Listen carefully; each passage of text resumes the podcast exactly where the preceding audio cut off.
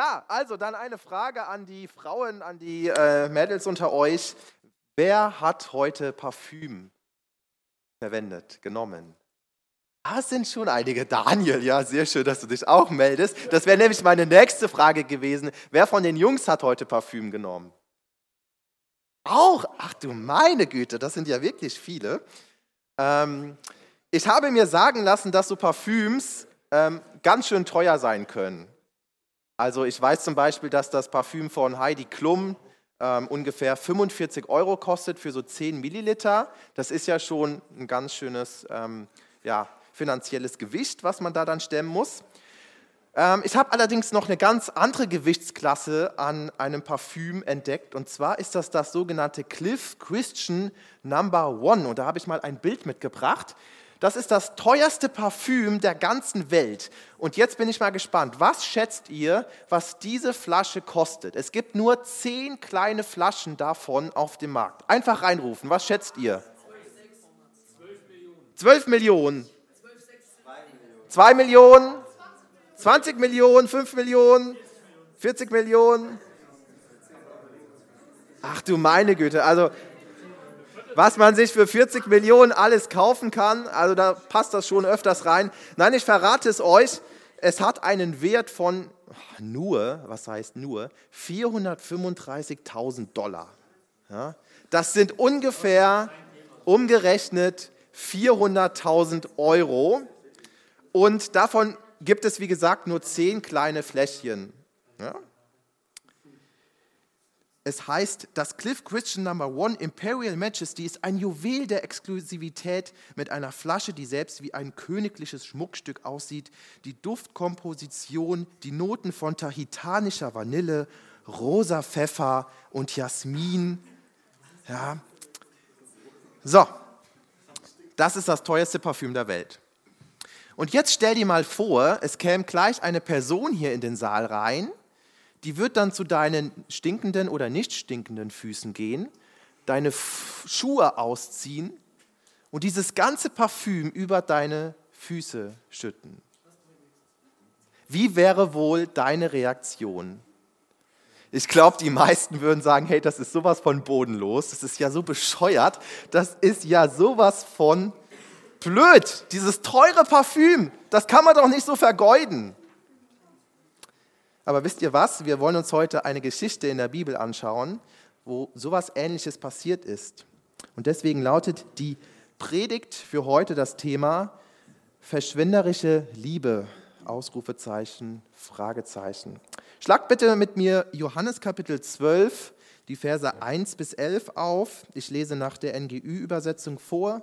Wenn ihr eure Bibel dabei habt, dann ja, ähm, verfolgt es einfach mit. Wer keine Bibel dabei hat, der Text wird auch wieder vorne an die Wand projiziert.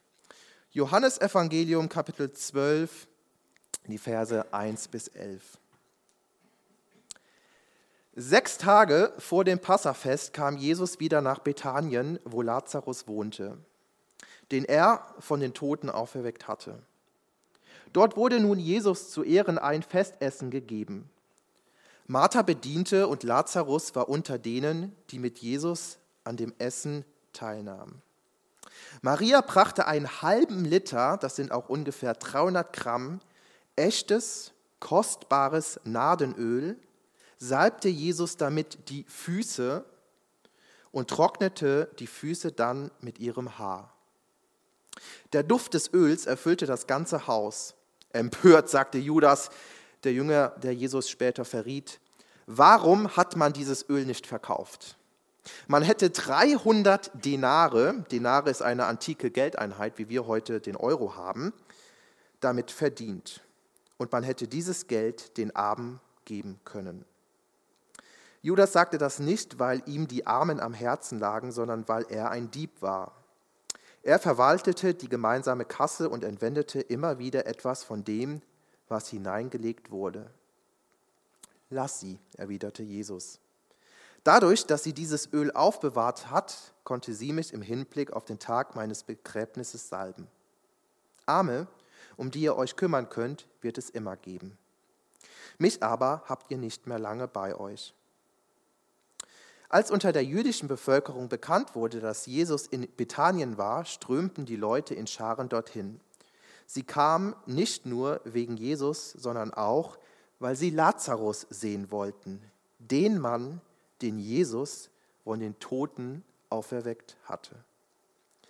Da beschlossen die führenden Priester auch Lazarus zu töten, weil sie seinetwegen so viele Juden nach Bethanien gingen und daraufhin an Jesus glaubten.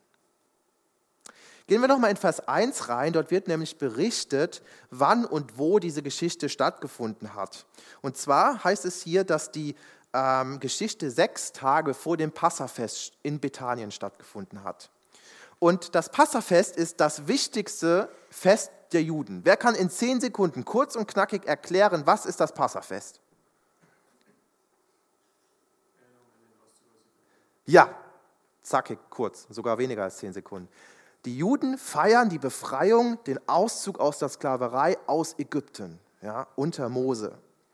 Und auch dieses Passafest wird heute noch jedes Jahr gefeiert und zwar immer am 15. Nissan. Der Nissan ist nicht das Auto, sondern ein Monat im jüdischen Kalender. Ja, die Juden haben einen anderen Kalender, wir haben einen christlich-westlichen Kalender. Und wenn man das vergleicht, dann ist dieser 15. Nissan immer bei uns Anfang April. Ja, also jedes Jahr Anfang April feiern die Juden auch noch heute den Auszug, die Befreiung aus der Sklaverei, dass Gott sie rausgerufen hat. Und das sieht dann beispielsweise so aus, dass verschiedene Kräuter gegessen werden. Es sind verschiedene Rituale, die dort durchgeführt werden. Und rechts seht ihr, wie ein älterer Herr etwas in der Hand hat. Und das ist die Geschichte von dem Auszug aus Israel. Jedes Jahr zum Passa wird von der älteren Generation, der jüngeren Generation die Passageschichte vorgelesen, sodass diese Geschichte, was Gott damals ja vollbracht hat, nicht in Vergessenheit gerät. Und genau das, was sie heute feiern, hat Jesus vor 2000 Jahren auch mit seinen Jüngern gefeiert. Und nun ist Jesus wieder in Bethanien und es wird zu Ehren von Jesus dieses Fest gefeiert, weil Jesus ja Lazarus von den Toten auferweckt hat. Und das war ja die Geschichte von ähm, der letzten Jugend. In Johannes 11 können wir das nachlesen. Und in Vers 2 ähm, heißt es in anderen Bibelübersetzungen auch, Lazarus aber war einer von denen, die mit Jesus und den anderen Jüngern zu Tisch lagen. Das ist vielleicht erstmal ein bisschen verwirrend. Heute haben wir ja oft unseren Knigge, ja, der irgendwie sagt, ne, mit Messer und Besteck ordentlich aufrecht sitzen. Ähm, damals lagen die Leute oft zum Essen. Ja, ich habe da auch mal Bilder mitgebracht. Oder erstmal, genau, das ist ein Bild. So können wir uns das vorstellen. Ja, das war einfach so eine, so eine, ja, eine entspannte Atmosphäre. Ähm, in der Mitte war ein Tisch, drumherum war einfach eine Liegefläche, wo dann die Leute liegen konnten, sich entspannen konnten, essen konnten. Ja, und auch die Römer haben das ganz lange gemacht. Sogenannte Triklium, was wir gerade gesehen haben, waren wirklich so komplette Liegen, die nur für das Essen auch ausgelegt waren. Ja, und wir sitzen heute immer ordentlich am Tisch, aber wenn uns keiner sieht, sitzen wir doch irgendwie auf dem Sofa und liegen unsere, äh, essen unsere Pizza ja auch im Liegen meistens. Also so geht es mir wenigstens. Ne? Ähm, aber damals war das Liegen ganz normal. Ne? Und wenn wir nochmal auf dieses Bild zurückgehen, dieses Bild müssen wir mal in Erinnerung haben, weil in dieser Situation kommt Maria dann und dann gelangt sie auch besser an die Füße. Ne? Dann können wir die Geschichte vielleicht auch ein bisschen besser verstehen. Genau, ähm, das Zitat können wir überspringen ähm, und dann mache ich weiter. Die Situation, wo die Feier also im vollen Gange ist, kommt jetzt die Maria. Die Martha ist so im Hintergrund, die ist wieder am Dienen, die, die schmeißt den ganzen Laden, ne, die sorgt dafür, dass genug Essen zur Verfügung steht, dass genug Getränke vorhanden sind. Und jetzt kommt die Maria und wir lesen dazu nochmal Vers 3. Maria brachte einen halben Liter oder ungefähr 300 Gramm echtes, kostbares Nadenöl, salbte Jesus damit die Füße und trocknete sie dann mit ihrem Haar. Der Duft des Öls erfüllte das ganze Haus. Jetzt können wir ja denken, ja okay, ist nicht das Parfüm Cliff Christian Number One, ist nur das Nadenöl. Aber wenn wir uns jetzt mal mit dem Nadenöl beschäftigen, dann ist das schon echt krass. Denn, eine Folie weiter, Nadenöl oder daraus kann auch Parfüm hergestellt äh, werden, wird aus den getrockneten Wurzeln und Stängeln der Nade gewonnen. Die seht ihr unten links, das ist die Nade. Die Nade gehört zu den Baldrian-Gewächsen und gedeiht nur an den 4000 Meter hohen Hängen des Himalaya-Gebirges. Sie verströmt einen intensiven Duft, weil sie aus Indien ins Land der Bibel importiert werden musste, war die Nade sehr kostbar und teuer, ein absolutes Luxusgut. Man bewahrte das Öl in kleinen Alabasterflaschen auf, um sie zu öffnen, musste der Flaschenhals gebrochen werden. So wertvoll war das.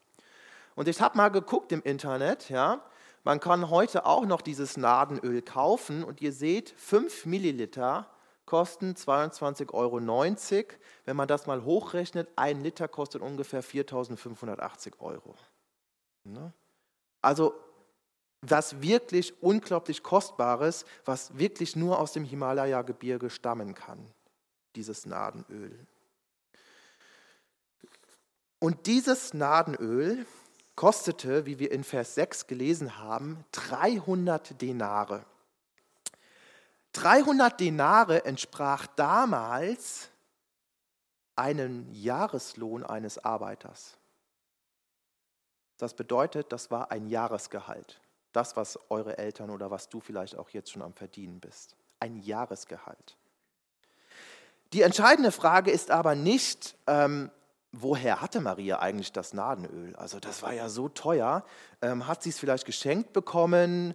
Hat sie es vielleicht selbst gekauft? Vielleicht auch als Altersvorsorge, als Absicherung, falls was passieren sollte, dass sie irgendwie finanzielle Mittel im Hintergrund hat?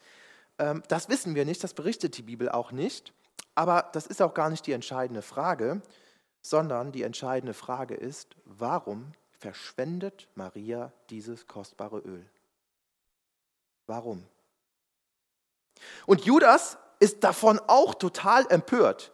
Ja, wir lesen in Vers 4 bis 7, empört sagte Judas, der Jünger, der Jesus später verriet, warum hat man dieses Öl nicht verkauft? Man hätte 300 Denare dafür bekommen und das Geld den Armen geben können. Ich weiß nicht, wie es, bei, wie es dir bei der Antwort von Judas ergeht. Aber nach dem nach außen hin hört sich diese Argumentationsweise ja ziemlich sinnvoll an. Warum vergeudest du so viel Geld, wenn man dieses Geld auch für andere gute, wohltätige Zwecke hätte verwenden können? Aber eigentlich verfolgt Judas damit nur ein egoistisches Ziel, weil er verwaltet ja die Kasse und denkt sich, je mehr in die Kasse reinkommt, desto mehr kann ich auch entwenden. Aber hinterfrage dich mal bitte persönlich, wo verwendest du eventuell christliche Werte, damit du deinen egoistischen Willen oder deine persönlichen Vorstellungen durchboxen kannst?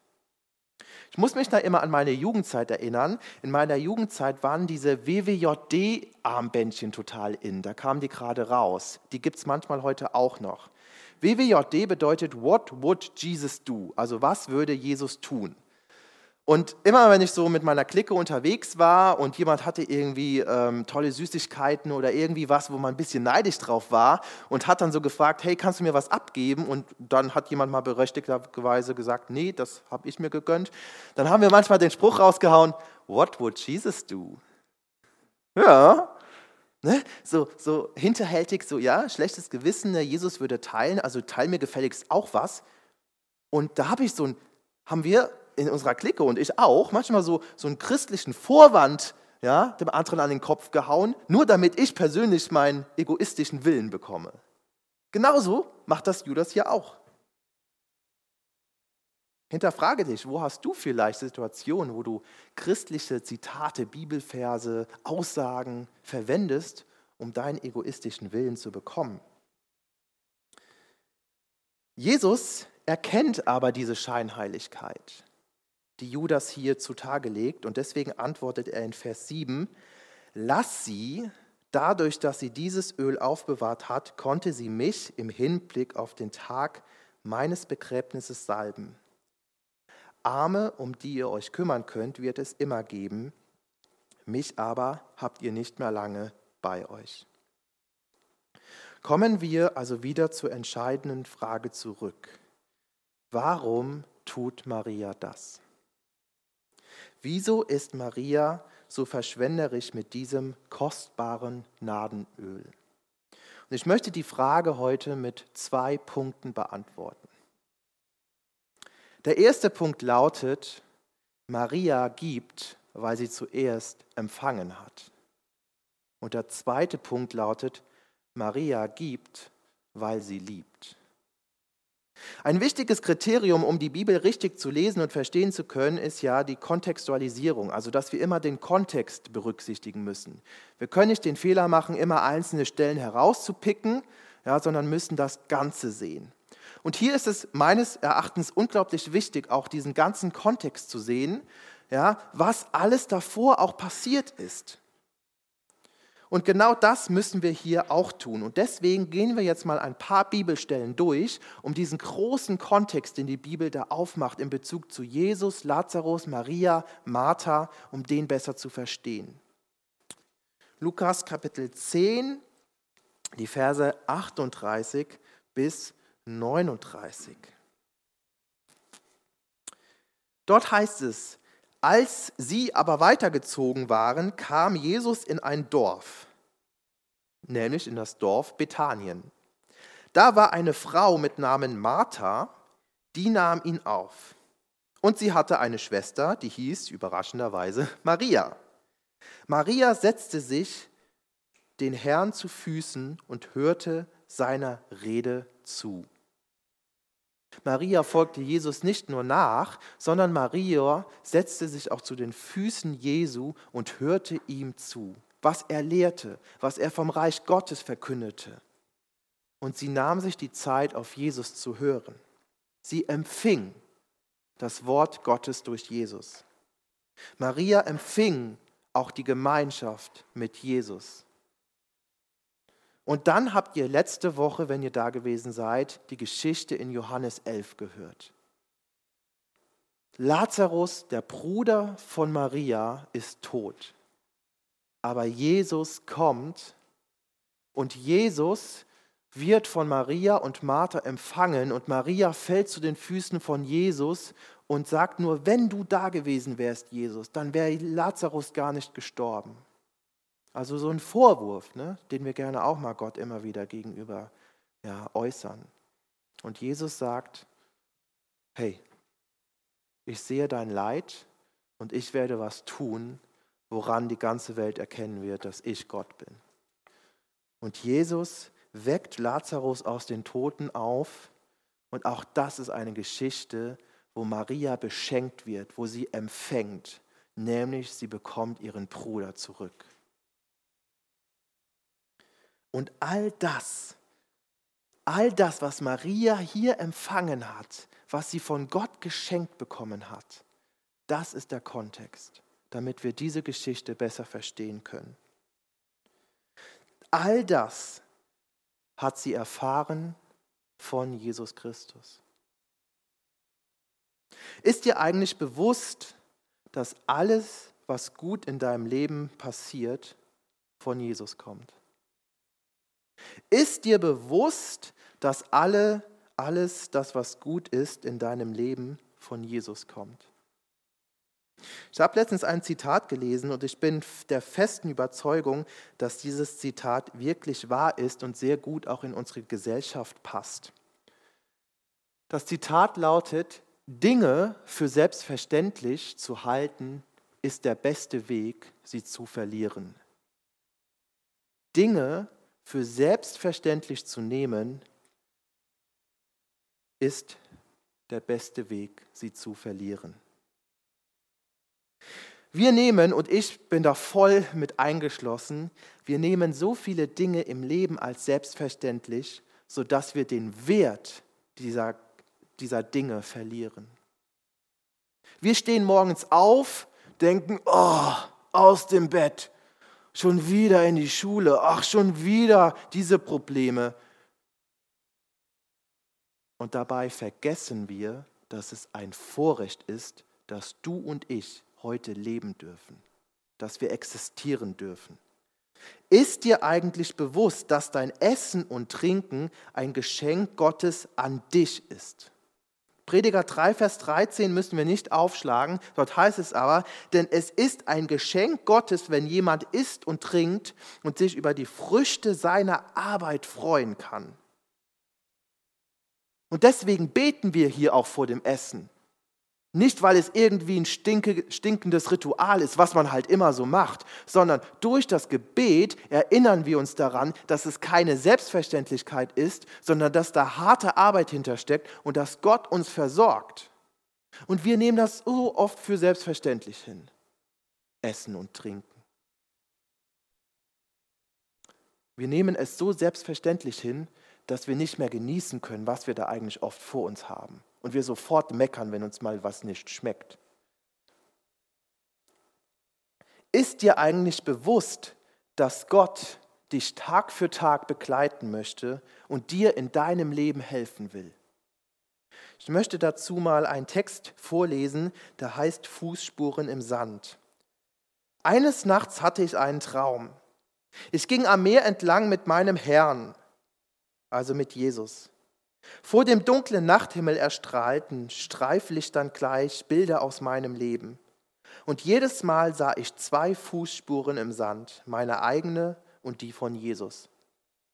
Als das letzte Bild an meinem Auge vorübergezogen war, blickte ich zurück, ich erschrak, als ich entdeckte, dass an vielen Stellen meines Lebensweges nur eine Spur im Sand zu sehen war. Und das waren gerade die schwersten Zeiten meines Lebens. Besorgt und ärgerlich fragte ich Jesus, Herr, als ich anfang, anfing dir nachzufolgen, da hast du mir versprochen, auf allen Wegen bei mir zu sein. Aber jetzt entdecke ich, dass in den schweren Zeiten meines Lebens nur eine Spur im Sand zu sehen ist. Warum hast du mich alleine gelassen, als ich dich am meisten gebraucht habe? Da antwortete Jesus, mein liebes Kind, ich liebe dich und ich werde dich niemals allein lassen, erst recht nicht in Nöten und Schwierigkeiten.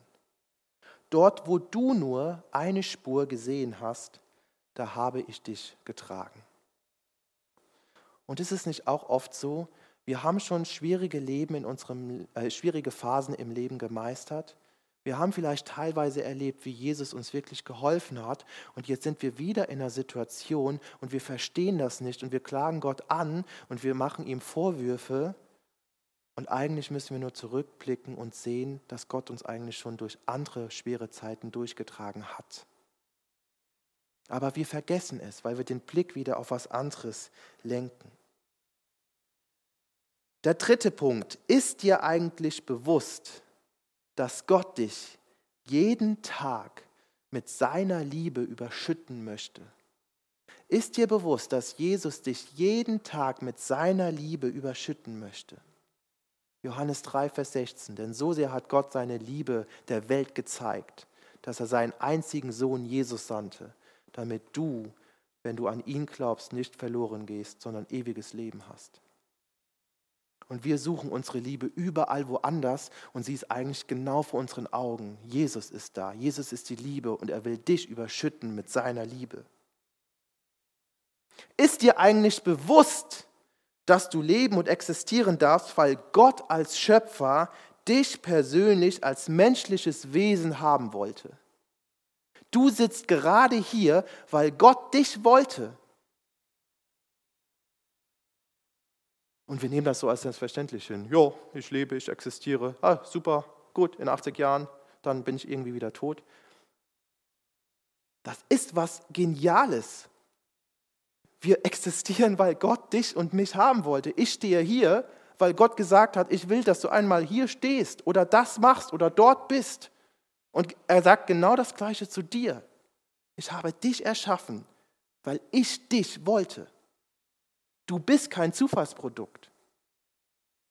Und eigentlich müssten wir jeden Morgen aufstehen und heulen aus Freude, dass wir heute existieren dürfen, dass wir leben dürfen, dass wir atmen dürfen, dass wir Freunde haben, dass wir Herausforderungen meistern können. Und so oft sind wir irgendwie depressiv und trauern irgendwie so durchs Leben. Es ist ein Existenzrecht, was Gott dir schenkt, dass du heute hier sitzen darfst. Psalm 139, Vers 13 bis 17 das sind auch Verse und da muss ich ganz ehrlich sagen, ich bin nicht so ein emotionaler Typ. Ne? Männer sind ja manchmal so ganz sachlich neutral und so. Und ganz oft habe ich diese Verse gelesen und ich habe mir immer so gedacht, ja okay, ist ja ganz nett. Aber das war voll falsch von mir. Weil diese Verse, die sind so voller tiefem Inhalt, die habe ich oft gar nicht gecheckt. Psalm 119, 139, Vers 13. Habe ich anscheinend nicht auf die PowerPoint-Folie getan, dann lehn dich jetzt einfach zurück und ich lese dir diese Verse zu. Ach, perfekt. 139, Psalm 139. Ab Vers 13. Dort sagt der Psalmist, du bist es ja auch, Gott, der meinen Körper und meine Seele erschaffen hat. Kunstvoll hast du mich gebildet im Leib meiner Mutter. Ich danke dir dafür, dass ich so wunderbar erschaffen bin. Es erfüllt mich mit Ehrfurcht, Gott. Ja, das habe ich erkannt. Deine Werke sind wunderbar. Dir war ich nicht verborgen, als ich Gestalt annahm, als ich im Dunkeln erschaffen wurde, kunstvoll gebildet im tiefsten Schoß der Erde. Deine Augen sahen mich schon, als mein Leben im Leib meiner Mutter entstand. Alle Tage, die noch kommen sollten, waren in deinem Buch bereits aufgeschrieben bevor noch einer von ihnen eintraf. Wie kostbar sind für mich deine Gedanken, o oh Gott, es sind unbegreiflich viele. Und das hoffe ich, dass wir das wieder erfahren und dass da unser Herz aufgeht, was in Vers 17 steht. Wie kostbar sind für mich deine Gedanken, dass wir erkennen, dass es so ein Privileg ist, dass wir heute existieren dürfen. Ist dir eigentlich bewusst, dass Jesus dich aus Sünde und Tod befreit hat und dir ein Angebot für das ewige Leben macht. Jeden Tag. Und das nicht, weil du so toll bist, sondern weil Gott dich mit seiner Gnade überschütten möchte. Johannes 11, Vers 25, dort heißt es, ich bin die Auferstehung und das Leben. Wer an mich glaubt, wird leben, auch wenn er stirbt. Hey, wir sind hier eine Jugend, es sind noch so viele so jung und das ist so genial, das Leben liegt vor euch. Aber hey, auch du stirbst eines Tages. Und Gott macht dir das Angebot und sagt, auch wenn du stirbst, wenn du an mich glaubst, wirst du in Ewigkeit leben. Und ja, ich habe keine Ahnung, ich habe keine Vorstellungskraft, ewig zu leben. Manchmal macht mir dieser Gedanke sogar Angst. What? Was soll ich denn die Ewigkeit machen? Aber dann möchte ich dich da ermutigen, du bist menschlich, ich bin menschlich. Wir können diesen Gedanken von Gott gar nicht greifen aktuell. Aber es ist was Gutes, es ist, der, es ist der beste Gedanke, den Gott hat, diese Ewigkeit. Kein Leid, kein Schmerz. Das ist genial. Das schenkt Gott dir und mir. Und deswegen schreibt auch ähm, David in Psalm 36, Vers 8 bis 9, wie kostbar Gott ist deine Gnade. Gott, bei dir finden Menschen Schutz im Schatten deiner Flügel. Du beschenkst uns aus deinem Überfluss. Du überschüttest die Menschen mit Freude. Und Jakobus 1, Vers 17 heißt es, jede gute Gabe und jedes vollkommene Geschenk kommt von oben herab von dem Vater der Lichter, bei dem keine Veränderung ist, noch der Schatten eines Wechsels. Jede gute Gabe in deinem Leben ist ein Geschenk von Gott an dich. Gott beschenkt dich Tag für Tag, so wie er auch Maria beschenkt hat, Tag für Tag. Und Maria hat das erkannt. Sie hat erkannt und sie hat sich daran erinnert, wie Jesus sie geheilt hat von den Dämonen, wie Jesus ihren Bruder auferweckt hat von den Toten. Sie hat Jesus Worten zugehört und hat erkannt, er ist der Retter, er ist Gott. Und deswegen kommt sie, weil Maria zuerst empfangen hat, zu dem zweiten Punkt. Maria gibt diese verschwenderische Liebe, weil sie von Jesus zuerst geliebt wurde. Maria hält es nicht für verständlich, sondern sie weiß, dass wirklich alle guten Gaben von Gott kommen. Und deswegen, glaube ich, ist das so eine Geschichte, wo das Herz von Maria total am Überschwillen ist und wo sie vielleicht eine Reaktion macht, eine Aktion aus tiefstem Herzen für Jesus, weil das die Grundlage ist. Maria erkennt all das Gute, was Jesus in ihrem Leben getan hat. Und deswegen kommt sie zum zweiten Punkt. Sie nimmt dieses Nadenöl und schüttet es über die Füße von Jesus. Und das war ein Zeichen der absoluten ja, Liebe, ähm, der absoluten Ehrfurcht Jesus gegenüber. Das ist die tiefe Geschichte, die Gott uns hier deutlich macht. Das ist die tiefe Geschichte. Maria gibt verschwenderisch, Maria gibt überschwinglich, weil sie vorher viel, viel mehr von Jesus schon erhalten hat. Und genau daran können wir uns in dieser Geschichte ein Beispiel nehmen. Kommen wir also zum Schluss. Der erste Punkt, ich möchte nochmal zusammenfassen, lautet, Maria gibt, weil sie zuerst empfangen hat. Und das führt zum zweiten Punkt. Maria gibt verschwenderisch in unserer menschlichen Sichtweise, weil sie liebt. Und ich möchte noch mit einem dritten Punkt dann enden, wo Gott uns fragt, wo kannst du eigentlich verschwenderisch Jesus lieben? Wo kannst du verschwenderisch Jesus lieben? Und ich werde mich jetzt davor hüten, dir zu sagen, wie du Jesus zu lieben hast. Nein, es ist eine Sache zwischen dir und Jesus. Und jeder hat etwas anderes, wo Gott gerade an deinem Herz rüttelt. Was legt Jesus dir gerade aufs Herz, wie du ihn lieben darfst?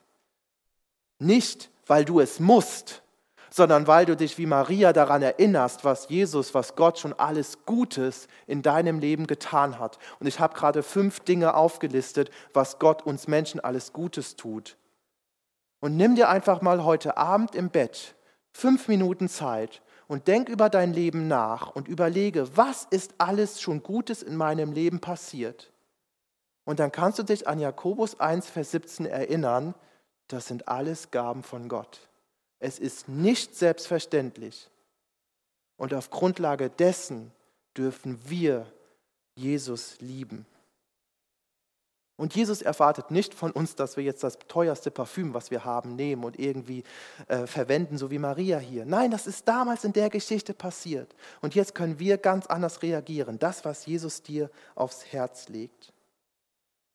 Und wisst ihr was, als ich diese Geschichte vorbereitet habe, da hat Jesus mir auch ganz deutlich gemacht, was gerade bei mir in meinem Leben dran ist, wie ich Jesus lieben kann. Ich habe da mal ein Bild mitgebracht und zwar ist das aktuell mein größtes Problem. Die Zeit. Die Zeit ist gerade mein größtes Problem, weil ich habe immer wieder die Ausrede, ich habe keine Zeit für dich, Jesus. Ich muss doch noch so viel machen. Ich muss noch so viel Sinnloses machen. Manchmal ist es auch wirklich Sinnvolles, ja, dass ich viel auf der Arbeit machen muss, dass meine Frau möchte, dass ich mich um meinen kleinen Sohn kümmere. Dann gibt es Gemeindedienste, die auch wichtig sind. Und das sind alles gute Sachen. Aber bei mir persönlich ist es aktuell so, ich verschwende viel zu viel Zeit in irgendwelchen YouTube-Videos, mit Fußball gucken. Ich verbringe viel zu viel Zeit im Internet. Und ich weiß nicht, wie es dir ergeht, aber mir geht es da echt so. Und Jesus hat mir in der Predigtvorbereitung deutlich gemacht, hey, das ist gerade dran, mich zu lieben. Gib mir deine Zeit. Und ich glaube, die Zeit ist das Wertvollste, was wir haben, was wir Jesus geben können. Und Jesus freut sich über nichts mehr, als über unsere Zeit. Ich bin gespannt, was Jesus dir aufs Herz legen wird. Lass uns also bereit sein, wie Maria erstens zu empfangen, damit wir durch diese Geschenke, die wir von Jesus erhalten, dahin geführt werden, wozu Maria damals geführt wurde, nämlich dass sie aus absoluter Liebe, aus absoluter Leidenschaft Jesus gegenüber selbst gegeben hat. Nicht aus Zwang, weil man das halt so machen muss als Christen, Jesus irgendwie was zu geben, sondern weil sie zuerst empfangen hat und das dazu geführt hat, dass sie unglaublich verliebt in Jesus gewesen ist. Ja, nicht persönlich, sondern in Bezug zur Gottesebene, dass sie Gott als Herrn und Erlöser anerkannt hat und dass sie ihm deswegen mit diesem Nadenöl verdeutlichen wollte, Jesus, ich liebe dich. Jesus, du bist der Erretter und Erlöser meines Lebens. Jesus, du bist es wert, dass ich dir alles gebe, was ich gerade habe. Das ist die tiefe Geschichte, die hier in dieser Geschichte uns mitgegeben wird. Ich möchte noch zum Abschluss beten. Jesus, ich danke dir von ganzem Herzen für diesen Abend. Ich danke dir für dein Wort. Und ich danke dir, dass Maria uns ein gutes Beispiel sein kann, wie sie von dir so viele gute Gaben empfangen hat, wie sie sich daran erinnert, was für gute Dinge in ihrem Leben passiert sind, weil du, Jesus, eingegriffen hast. Und du siehst auch in unserem Leben, wie viele gute Dinge passieren und wie wir oft den Fehler machen, dass wir sie als selbstverständlich annehmen. Und ich bete, dass wir uns wirklich ja, bewusst reflektieren, was sind Dinge, die gut in unserem Leben sind, weil das sind alles Geschenke von dir, Gott. Und ich bete, dass du unser Herz veränderst, dass wir bereit sind, dir was zurückzugeben, was du gegeben hast. Nicht, weil wir es müssen, sondern weil wir es wollen, aus absoluter Liebe und Leidenschaft dir gegenüber, Jesus. Amen.